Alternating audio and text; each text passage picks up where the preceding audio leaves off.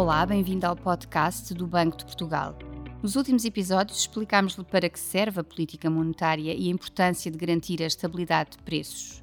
Demos-lhe a conhecer as taxas de juro oficiais e os restantes instrumentos que o Banco Central Europeu usa para cumprir a sua missão. Hoje explicamos-lhe como são postas em prática as decisões do BCE. O Eurosistema tem várias ferramentas para implementar as decisões de política monetária destinadas a garantir a estabilidade de preços.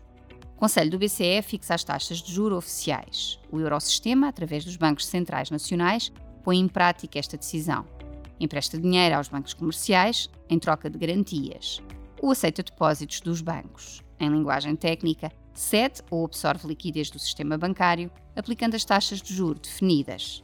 Mas como é que o Banco Central cede ou absorve liquidez? Há três formas principais de o fazer. Uma são as operações de mercado aberto, ou seja, leilões realizados pelos bancos centrais nacionais para cederem ou absorverem dinheiro dos bancos comerciais. Outra são as facilidades permanentes de cedência de liquidez e depósito, que permitem aos bancos comerciais, sempre que quiserem, obter fundos ou depositar dinheiro nos bancos centrais de cada país. A terceira é através das reservas mínimas, ou seja, um valor mínimo de depósitos que os bancos comerciais são obrigados a ter no Banco Central Nacional e corresponde a uma pequena percentagem dos depósitos dos seus clientes.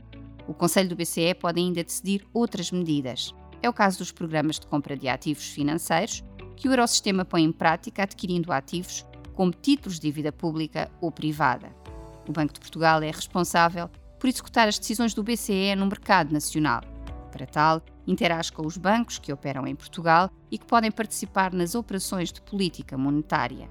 A atuação do Banco de Portugal passa por avaliar se os bancos cumprem os critérios para participarem nas operações de política monetária, executar essas operações, realizando operações de mercado aberto e gerindo as facilidades permanentes, avaliar as garantias que os bancos entregam para acederem à liquidez do Banco Central e que têm de ser adequadas e suficientes para salvaguardar o reembolso desses fundos, controlar se as instituições cumprem as reservas mínimas obrigatórias, prever diariamente as necessidades de liquidez do sistema bancário e comprar ativos financeiros nos programas em vigor.